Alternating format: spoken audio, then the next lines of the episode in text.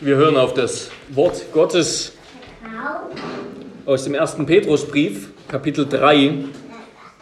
1. Petrus, Kapitel 3, ab Vers 20 bis Vers 22. Hört das unfehlbare Wort Gottes. Gott harrte in Geduld aus zur Zeit Noahs, als man die Arche baute, in der wenige, nämlich acht Seelen, gerettet wurden durchs Wasser hindurch. Das ist ein Vorbild der Taufe, die jetzt auch euch rettet.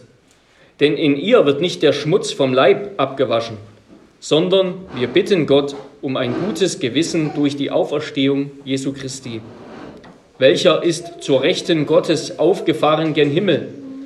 Und es sind ihm untertan die Engel und die Gewalten und die Mächte. Wort des lebendigen Gottes. Wir nehmen Platz zur Predigt.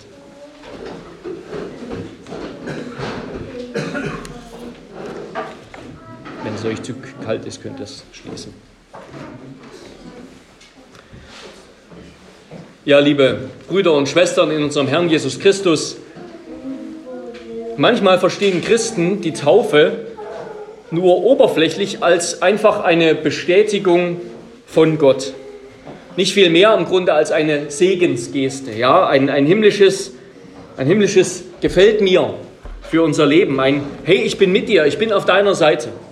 Das ist so die Botschaft der Taufe. Es ist ein, ein Segen, den Gott uns schenkt, den wir auch dann durchaus öfter haben können in unserem Leben. Ich erinnere mich an das Gespräch mit einem Pastor, baptistischen Pastor, der meinte, dass er schon siebenmal getauft sei und ganz begeistert war. Es sei ja ein Segen, davon könnte man gar nicht genug haben. Aber die Sakramente die Taufe und das Herrenmal, die sind viel mehr als einfach nur eine Geste der Anerkennung durch Gott. Einfach irgendwie ein Segen, dass Gott es gut mit uns meint. Und einen Aspekt der biblischen Lehre über die Taufe, den wollen wir uns in diesem Gottesdienst, in dieser Predigt vor Augen führen, bei der Gelegenheit von Monikas Taufe, nämlich die Taufe als eine Gerichtsprüfung oder ein Urteil Gottes über unser Leben. Und wir wollen das tun anhand der folgenden Punkte, die wir auch im Faltblatt finden.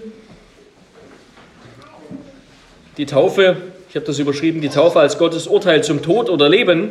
Erstens die Sinnflut als Gottes vorbildhaftes Urteil zum Tod oder Leben. Zweitens die Taufe als Gottes universales Urteil zum Tod oder Leben. Drittens der Tod Jesu als Gottes stellvertretendes Urteil zum Tod.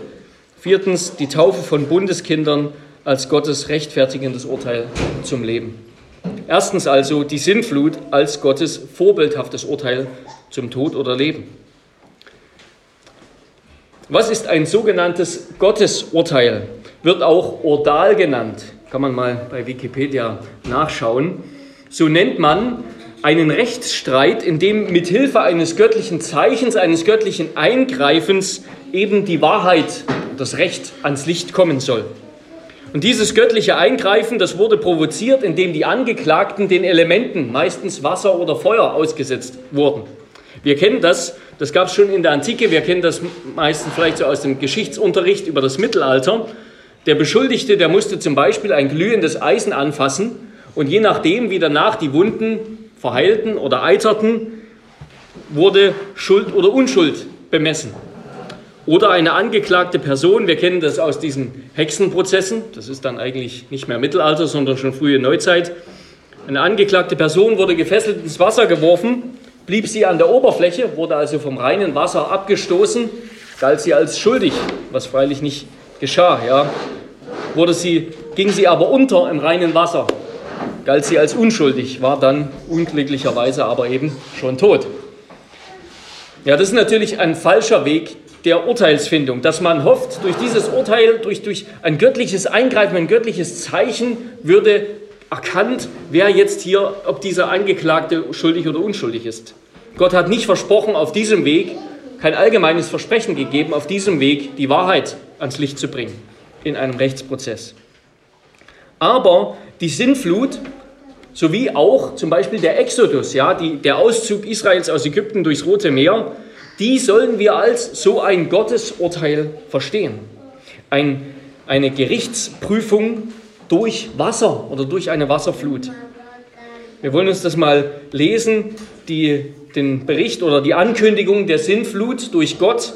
Da heißt es in Genesis 6, Vers 13 und dann Vers 17 bis Kapitel 7, 1.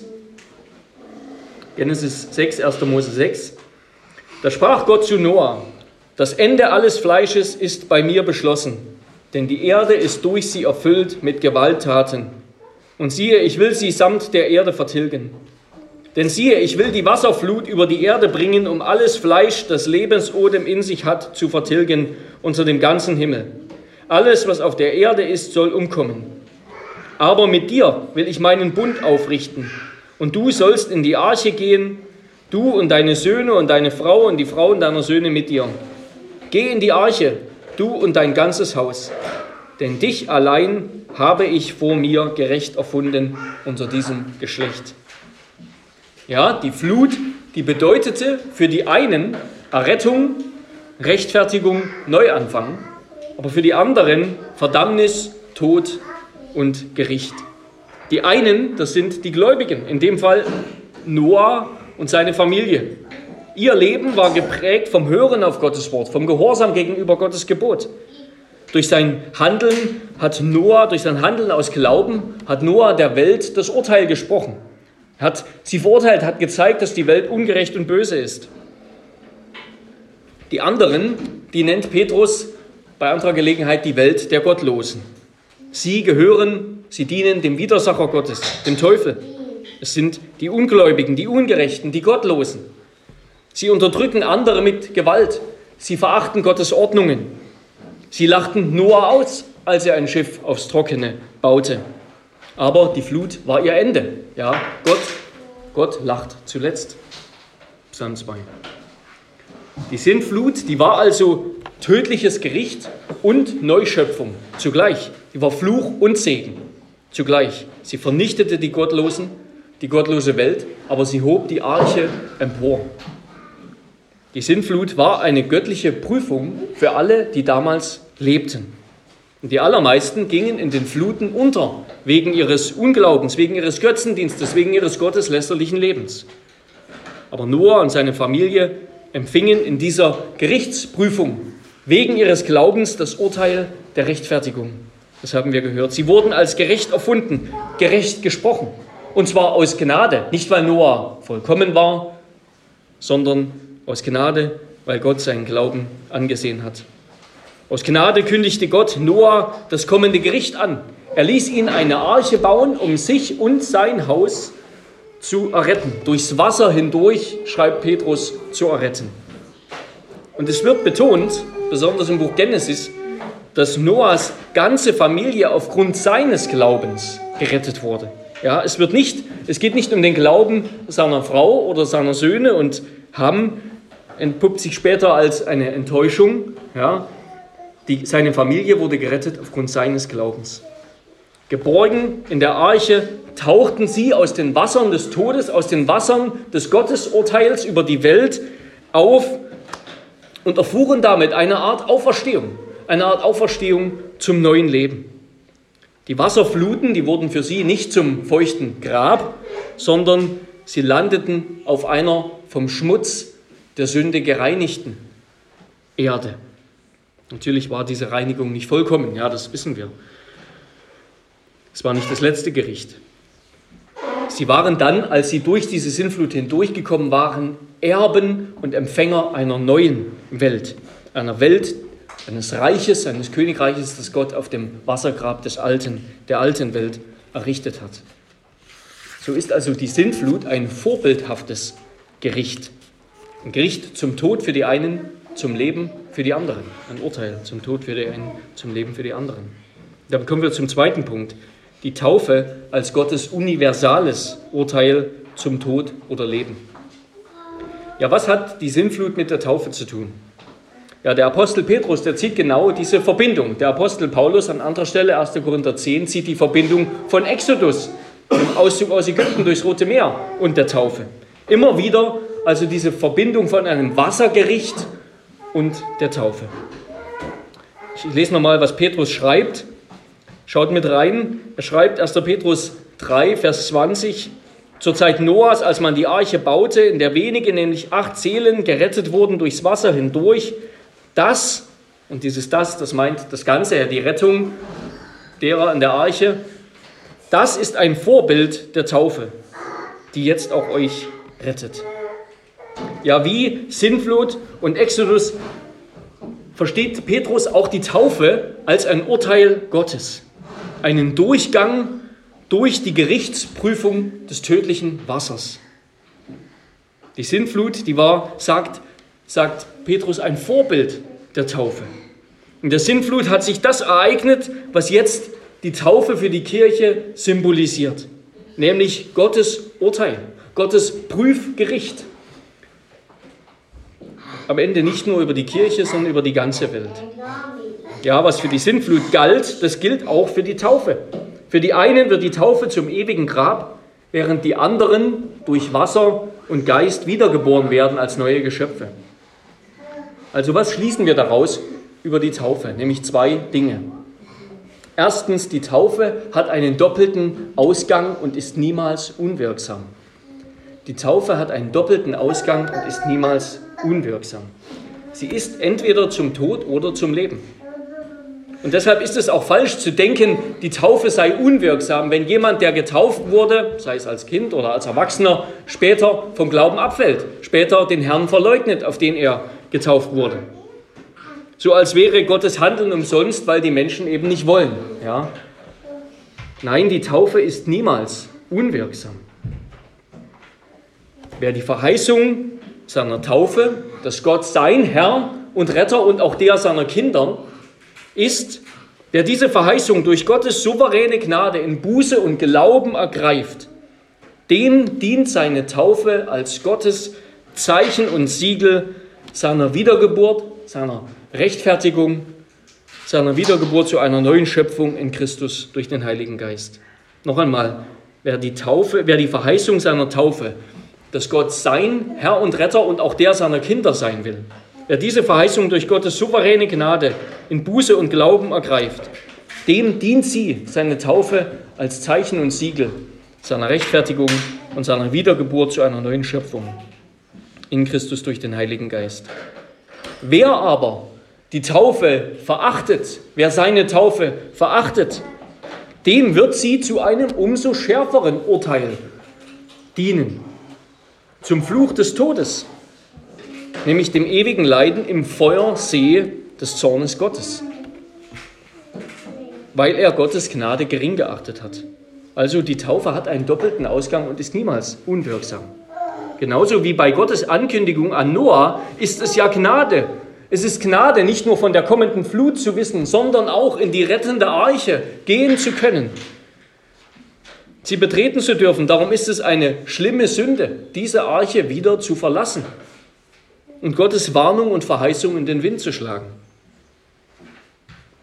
Ja, letzten Endes ist es die Gegenwart oder Abwesenheit von Glauben an Christus, die bestimmt, ob die Wasser der Taufe Wasser des Gerichts oder Wasser der Errettung sind. Aber die Taufe will und soll natürlich durch Gottes Gnade gerade das Mittel sein, um uns diesen Glauben an Christus zu schenken. Also erstens, die Taufe hat einen doppelten Ausgang und ist niemals unwirksam. Und zweitens, die Taufe ist universal. Alle werden getauft. Ja? Nicht nur Noah und seine Familie wurden in der Sintflut getauft, sondern alle Menschen, die damals lebten. Aber nur die acht Seelen in der Arche, die, sie wurden durchs Wasser hindurch errettet. Für sie allein war das Wasser der Weg zum Leben. Alle Menschen werden einmal getauft entweder in diesem Leben auf den Namen des dreieinigen Gottes, im Glauben oder zum Glauben an den Herrn Jesus Christus, oder nach diesem Leben in der Feuertaufe des letzten Gerichts, die das Urteil des ewigen Todes mit sich bringt. Entweder der Heilige Geist tauft unsere Herzen, indem er sie vom Schmutz der Sünde und des Götzendienstes reinigt und sie zu einem Leben des Gottesdienstes weiht, oder der Heilige Geist, er wird das feurige Gericht der Hölle über uns bringen und uns in den ewigen Tod verbannen. Verbannen, ja, und die Verbannung, das ist auch eine Weihe, aber eine Weihe zum Tod, eine Weihe zum Gericht. Was bedeutet also Monikas Taufe für Sie? Was heißt es für euch Kinder, die ihr getauft seid? Und für die Kleinen und für die Großen, die wir getauft wurden. Die Taufe ist für Monika und für uns alle ein Zeichen und eine Zusicherung von Gott, dass er unser Gott sein will. Er ist der Gott im Leben von Familie Gerber und er will der Gott von Monika sein. Monika gehört zuerst wegen ihrer Eltern, später wegen ihres eigenen Bekenntnisses in Gottes Gnadenbund mit seinem Volk.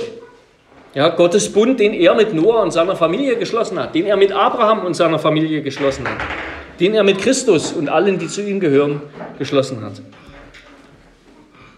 Ihre Taufe dient Monika, solange sie lebt, als ein sichtbares Zeichen, als Zusicherung, dass Gott ihr aufgrund des Werkes Jesu am Kreuz Vergebung ihrer Sünden und ewiges Leben aus Gnade schenkt. Die Taufe ist uns, solange wir leben, ein Zeichen, eine Zusicherung der Gnade Gottes, der Vergebung unserer Sünden.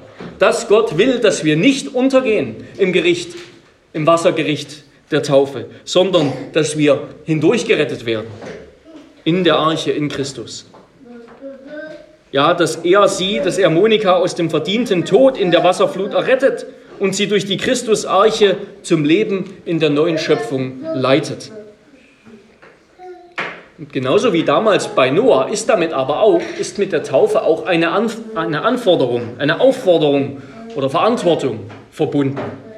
Nämlich erstens Gottes Wort und Warnung überhaupt ernst zu nehmen. Ja, das ist, das ist, dass ein Gericht kommt und dass es Heil allein in Christus gibt. Erstens Gottes Wort und Warnung anzuerkennen als wahr. Zweitens seiner rettenden Zusage zu vertrauen, dass eben das Heil in Christus ist. Und dass wer in Christus ist, nicht mehr ins Gericht der Feuertaufe kommen wird. Oder dass für ihn diese Feuertaufe schon ergangen ist. Ja, sie hat ihn gereinigt. Deshalb ist auch Pfingsten, ja, den Flammen auf dem Haupt. Pfingsten war auch eine Feuertaufe, die reinigende, heiligende Feuertaufe Gottes für seine Kirche. Und drittens, dass der, der getauft ist, sich Gottes Herrschaft unterwerfen muss. Das heißt, als ein Mitglied der heiligen Bundesfamilie der Kirche leben soll. Das bedeutet die Taufe. Und das fordert die Taufe. Und damit kommen wir zum dritten Punkt, der Tod Jesu als Gottes stellvertretendes Urteil zum Tod. Wenn die Taufe jetzt, wie wir das gehört haben, ein göttliches Urteil ist, ein, ein Prüfgericht, wie können wir Sünder dann durch die Taufe sozusagen lebend hindurchgelangen, lebend durch die Taufsinnflut kommen? Wie kann uns die Taufe zum Leben dienen, die wir doch den Tod verdienen? Wegen der Sünde? Die Antwort darauf ist Jesus Christus und seine Taufe. Damit meine ich nicht seine Taufe durch Johannes den Täufer, sondern seinen Tod. Johannes hat angekündigt, dass der Messias kommt, nicht nur um mit Wasser zu taufen, sondern um mit Feuer und Geist zu taufen. Aber vor dieser Feuergeist-Taufe für die Kirche war das Pfingsten, für die Ungläubigen ist das das Endgericht. Vor dieser Feuergeisttaufe hat Jesus gesagt, dass er selbst getauft werden muss. Und damit meint er seinen Tod. Jesus hat von seinem Tod als seiner Taufe gesprochen. Lukas 12, Vers 49, 50, zum Beispiel Markus 10, Vers 38. Jesu Taufe war sein Tod. Unsere Taufe ist unsere Teilnahme, unsere Anteilnahme an seinem Tod und seiner Auferstehung. So sagt es der Apostel Paulus. Er sagt, Römer 6, Vers 3 bis 4, oder wisst ihr nicht, dass wir alle, die wir in Christus Jesus hineingetauft sind, in seinen Tod getauft sind?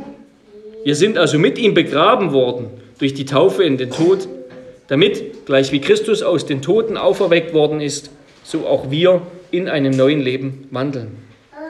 Ja, der einzige sichere Durchgang, die einzige sichere Durchfahrt durch die Tauffluten durch die Gerichtsfluten, das ist der Tod Jesu. Er wurde an unserer Stelle getauft. Er hat am Kreuz unseren Ausgang aus dem Gericht genommen, nämlich die ewigen Höllenqualen hat er am Kreuz ertragen, das Urteil der Verdammnis empfangen, die Trennung von Gott erlitten. sodass wir jetzt durch seinen Geist, wie er im Land der Verheißung, im neuen Himmel und der neuen Erde, trockenen Fußes landen. Seine Gerechtigkeit hat am Kreuz über unsere Sünde triumphiert. Deshalb wurde er auferweckt und hat den Tod besiegt. Und wir mit ihm, wenn wir glauben, wenn wir Christus vertrauen. Und damit kommen wir zum letzten Punkt. Viertens, die Taufe von Bundeskindern als Gottes rechtfertigendes Urteil zum Leben. Die Taufe redet also jetzt nicht mehr Worte des Todes wie die Sintflut für die meisten, sondern sie spricht uns das Urteil der Rechtfertigung aus, wie die Sintflut für Noah. Sie ist jetzt eine Quelle eines neuen Lebens durch den Geist des Auferstandenen. Ja, an Christus sehen wir, dass die Taufe für eine ungerechte, gottlose Welt das Todesurteil ist. Im gerechten Todesurteil besteht. Aber in Christus erfahren wir die Taufe jetzt als eine gnädige Vorwegnahme des Todesurteils. Wir werden nicht mehr getauft mit der Feuertaufe am Ende, sondern wir sind schon gerecht gesprochen zum Leben. Mit anderen Worten, wir leben, weil er starb. Uns ist vergeben, weil er verdammt wurde. Die Rechtfertigung kommt durch das Gericht. Ja. Den Segen empfangen die vielen, weil einer verflucht wurde. Das ist die Botschaft jeder christlichen Taufe. Ja. Nicht einfach nur ein oberflächlicher Segen, Gott meint es gut mit dir, sondern nein, Gott meint es gut mit dir, weil Christus deinen Tod erlitten und dein Gericht auf sich genommen hat, den Fluch getragen hat. Das ist die Botschaft jeder christlichen Taufe. Die Taufe, die wir jetzt gleich durchführen werden, das ist der Ritus. Ja, der Ritus, der den Übergang vom alten zum neuen Leben eines Christen markiert. Der genaue, der genaue Zeitpunkt aber, zu dem dieses neue Leben durch Gottes souveräne Gnade beginnt, der muss nicht direkt auf die Taufe folgen oder ihr vorangehen, vorangegangen sein. Ja, auch ihr, liebe Kinder, auch ihr dürft und sollt euch also freuen und bekennen, ich bin ein getaufter Christ. Ich bin ein getaufter Christ. Und fest darauf vertrauen, dass Gott euch in seiner Taufe zuspricht und versichert, dass er euch liebt, dass er euer Gott und Retter ist, sein will.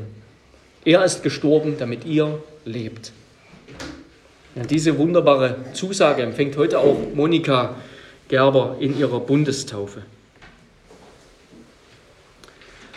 Aber ist das alles, was wir über die Taufe gesagt haben, ist das alles ein Automatismus? Also einmal getauft und fertig. So verstehen das ja einige, ja. Aber gerade diesen Fehlschluss einer Taufwiedergeburtslehre, also bei der Taufe, durch die Taufe, im Akt der Taufe, empfängt man die Rettung, die Wiedergeburt, alles und fertig. Gerade diesen Fehlschluss lässt Petrus nicht zu.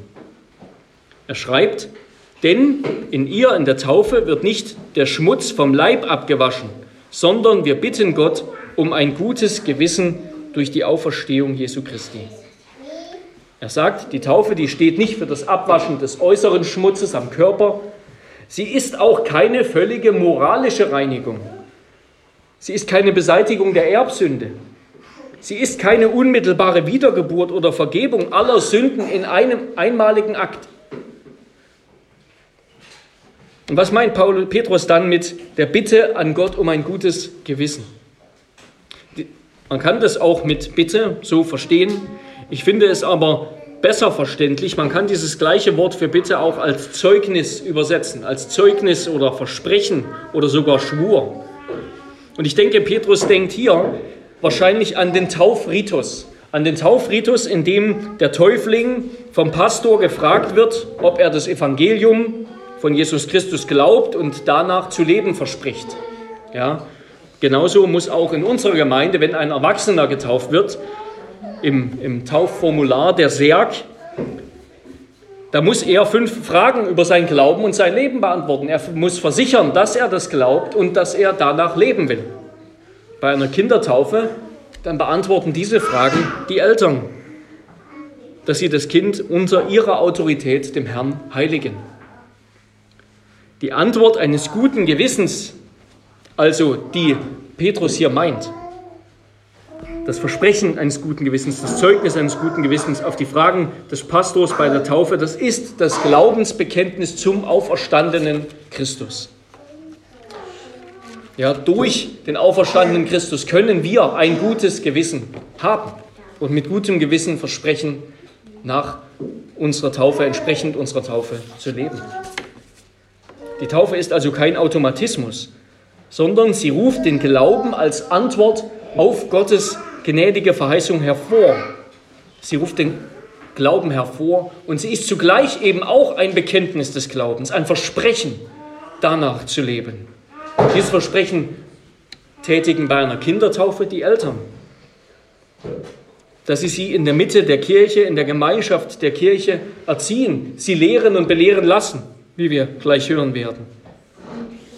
Ist, die Taufe ist also auch ein Akt ein Akt der Weihe und Hingabe an Gott. Wer auf den Namen des dreieinigen Gottes getauft wurde, bei einer Taufe als Kind nach einem Weg der Katechese, der Belehrung inmitten der Kirche, wer diesen Glauben dann öffentlich bezeugt, öffentlich bekennt, seinen Taufglauben sozusagen, der sagt damit, ich erkenne den dreieinigen Gott als den einzig wahren Gott an. Darum wollen ich und mein Haus dem Herrn dienen. Ja, Jesus sagt in seinem großen Missionsbefehl, geht hin, macht alle Völker zu meinen Jüngern, tauft sie und lehrt sie alles zu halten, was ich gesagt habe. Ja, wer getauft ist, der wurde berufen, alles zu halten, was Christus gesagt hat. Die Taufe ist jetzt das Siegel des Herrn auf unserem Leben. Wir könnten sagen, sie ist ein heiliges Tattoo. Ein heiliges Tattoo, das unsere Befreiung aus der Sklaverei dieser Welt anzeigt und unsere Zugehörigkeit zum Gottesvolk. Nicht mehr Blutsbande, sondern Bundesbande bestimmt, wer die Familie ist, zu der wir gehören und der unsere erste Liebespflicht gilt. Herkunft, Ethnie, Geschlecht, soziale Stellung, all das ist unbedeutend von jetzt an. Stattdessen verpflichtet uns die Taufe von da an als ein Mitglied der heiligen Bundesfamilie, der Archefamilie der Gemeinde zu leben. Die Taufe auf den Namen des dreieinigen Gottes ist also der Beginn eines neuen Lebens und auch eines neuen Lebenswandels. Dein alter Mensch wurde in der Taufe ertränkt. Aber, wie Luther gesagt hat, er kann schwimmen und muss deshalb in der täglichen Buße wieder ertränkt werden. Ja, Im Glauben dürfen wir deshalb täglich die, die Verheißung unserer Taufe wieder ergreifen, dass der alte Mensch gestorben ist, dass wir gerechtfertigt wurden und dass wir zur neuen, gereinigten Schöpfung gehören. Jetzt schon. Und in der täglichen Buße erinnern wir uns dann daran, wer wir in Christus sind und ertränken den alten Adam samt seinen Träumen, Überlegungen und Maßstäben. Ja, um wieder zurückzukehren und im Bild der Sintflut zu sprechen. Wer in der Arche ist, der soll jetzt deshalb auch leben wie jemand, der in der Arche ist. Wir können nicht mehr leben wie die Menschen außerhalb der Arche. Ihre Lebensphilosophie, ihr rein irdisches, materialistisches Denken, dass diese Welt alles ist und dass deshalb gilt, diese Welt auszukosten und zu genießen, koste es was wolle. Dieses Denken, diese Lebensphilosophie ist dem Tod geweiht. Sie passt nicht in die neue Schöpfung, sie wird in der neuen Schöpfung Gottes nicht sein. Das Leben in der Arche, das hat nicht nur ein anderes Ende, sondern auch eine andere Ethik eine andere Bewertung der Welt, von Welt und Ewigkeit, könnten wir sagen. Ja, der Glaube Noahs, der ihn durch die Sinnflut brachte, der ist das Vorbild für uns als getaufte Christen. Sein Glaube befähigte Noah nicht nach dem Schauen, nicht nach irdischen Träumen, Überlegungen, Vernunftgründen, Maßstäben zu leben, sondern nach Gottes Wort die rettende Arche zu bauen, als noch kein Tropfen Regen fiel. Gottes Noahs Glaube befähigte ihn nicht nach dem Schauen zu leben, sondern nach Gottes Wort zu leben. So muss leben, wer in der Arche-Familie ist, wer zur Arche-Familie gehört. Ja, wer getauft ist und glaubt, der lebt als Gast und Fremdling auf dieser Erde. Und er sehnt sich vor allem nach der ewigen Heimat. Er läuft den Wettlauf, um den unvergänglichen Siegeskranz zu bekommen und nicht einen vergänglichen. Er hütet sich, sich mit irdischen Lasten und Gütern zu beschweren und sich in die Geschäfte des täglichen Lebens zu verlieren. Er trachtet zuerst nach dem Reich Gottes und nach seiner Gerechtigkeit, weil er weiß, dass Gott ihm alles andere zufallen lassen wird. Darum gilt seine Sorge nicht irdischen Schätzen, sondern dem himmlischen Schatz. Das ist unsere Berufung, das ist eure Berufung als Taufgemeinde, liebe Geschwister. Wer getauft ist und glaubt, der gehört schon zur neuen Schöpfung und lebt deshalb auch so. Amen. Lasst uns beten.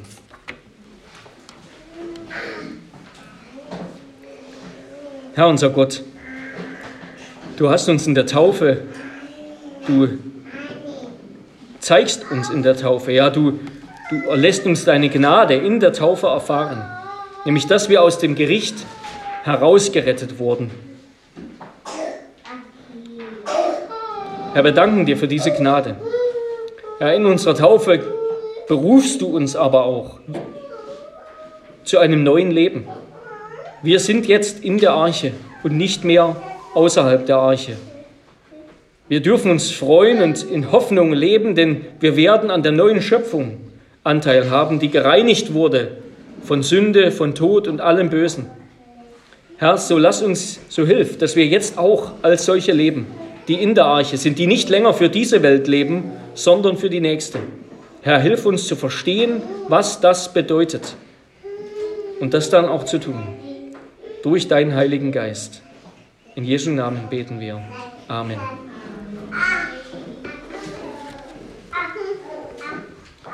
Wir wollen auf die Predigt antworten mit Psalm 69, Psalm 69, wo es auch um das Gericht Gottes geht, dass der überwindet, der auf ihn vertraut. Psalm 69, Strophen 1, 6 und 8.